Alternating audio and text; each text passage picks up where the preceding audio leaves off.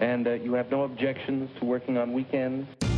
Bienvenue sur Clé de voûte, le podcast pour faire décoller son produit. Well, that's excellent. Je m'appelle Timothée Frein et tous les 15 jours, j'échange avec un entrepreneur ou product manager sur son plus gros challenge produit. You know what? I like that idea. Clé de voûte a démarré il y a maintenant un an.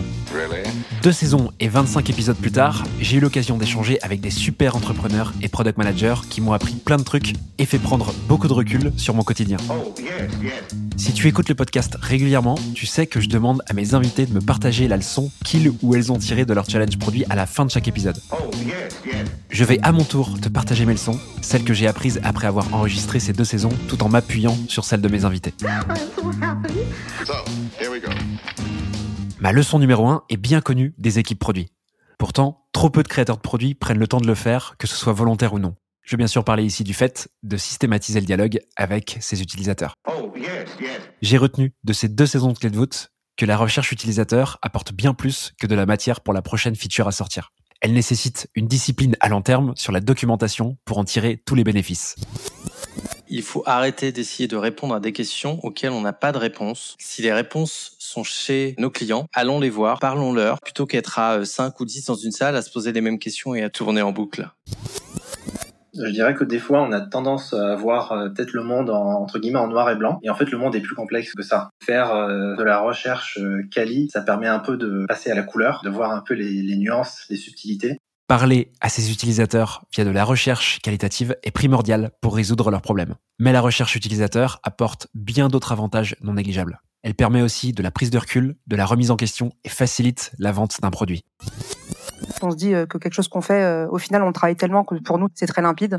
Et en fait, euh, quand on fait une refonte ou une sortie produit, faut pas la penser en interne, faut absolument la mettre entre les mains d'un client pour avoir une vision bah, totalement extérieure et se dire que notre logique, en fait, n'est pas une généralité. Il faut vraiment rencontrer les utilisateurs. Et les rencontrer, c'est pas juste essayer de comprendre ce qu'ils font, c'est aussi essayer de leur vendre notre solution.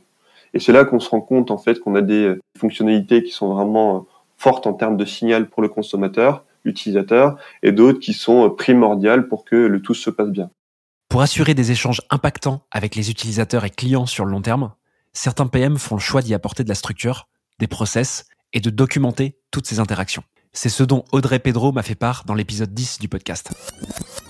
Le client, lui, il peut avoir un peu cette vision d'une boîte noire, dans le sens où euh, il envoie un feedback soit via un, un account manager, soit même sur un site, tu vois, de feature request. C'est un peu une boîte noire. Cette absence de retour, c'est hyper frustrant pour le client ou l'utilisateur. Ça peut vraiment, euh, bah, justement, créer des situations euh, désagréables pour tout le monde. Et donc, prendre le temps de bien euh, structurer ce process, expliquer et refermer la boucle euh, du feedback, c'est un des tafs les plus importants du product manager. La seconde leçon dont je voulais te parler concerne également les utilisateurs. Oh, yes, yes. Chaque utilisateur est différent, correspond plus ou moins à la cible de ton produit et l'appréhende de manière très personnelle.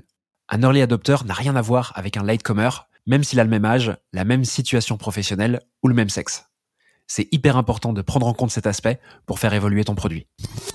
Il faut faire super attention euh, à l'évolution à la fois de tes clients et de ton marché au fil du temps. Parce que les premières personnes qui vont utiliser ton produit, vraiment tes early adopters, ils sont prêts à accepter beaucoup plus de problèmes que ceux qui vont l'adopter plus tard, euh, les taux latecomers. Et en plus, euh, leur profil peut changer petit à petit. Nous, on voit que chez DHN, on avait des gens au début qui étaient vraiment très tech et petit à petit, beaucoup moins. Donc, ils n'ont pas les mêmes attentes et euh, ils vont pas comprendre forcément de la même façon ton offre. on sait que tu as des gens, tu vois, qui sont un peu averses au changement ou qui ont besoin d'un peu plus de temps. Du coup, ce qu'on a fait, c'est qu'on les a onboardés step by step en leur disant que c'était en bêta. On est resté en bêta pendant quasiment euh, huit mois avant de lancer le truc vraiment live, tu vois. Ce qu'on a fait en fait, c'est que maintenant dans l'Mlist, tu as une partie qui s'appelle euh, lab, le lab, et dans le lab, tu peux activer les nouvelles features qui sont encore en bêta. Et donc, tu as des gens curieux, tu vois, qui sont des early adopters, qui adorent nos nouvelles features, qui vont tout le temps activer toutes leurs features là-bas. Mais globalement, on pousse plus à tout le monde d'un coup. La troisième chose que j'ai apprise grâce à mes invités, c'est qu'il faut supprimer les silos et pousser la connexion entre des disciplines différentes d'une organisation.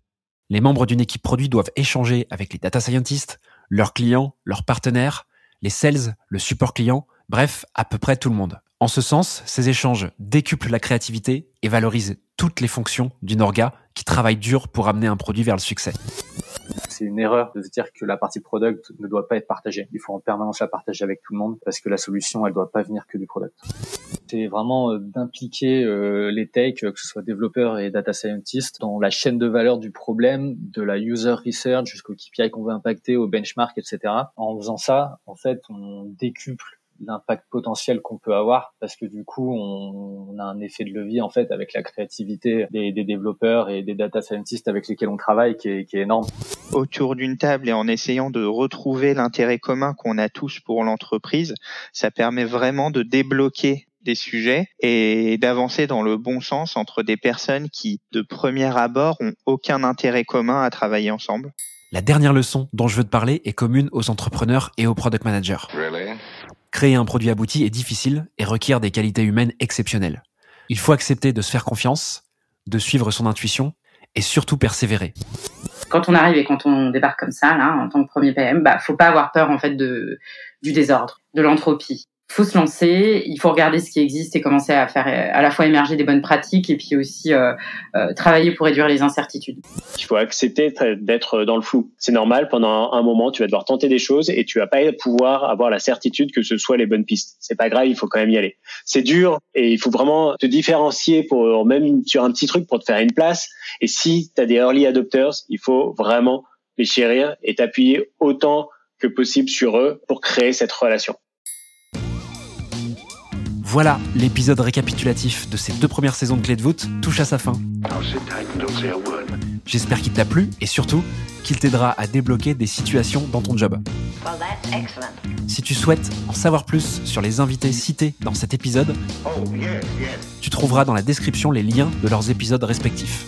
N'hésite surtout pas à me dire par mail ou par commentaire sur Apple Podcast si tu souhaites d'autres épisodes comme celui-ci. Avant de te quitter, je tiens à remercier tous mes invités pour le temps qu'ils ont pris à venir enregistrer avec moi. Je voudrais aussi te remercier chaleureusement. Vous êtes de plus en plus nombreux à écouter le podcast et vous m'aidez énormément à le développer. Merci encore pour ça et je te dis à très vite pour un nouvel épisode de Clé de voûte. Oh, yes, yes.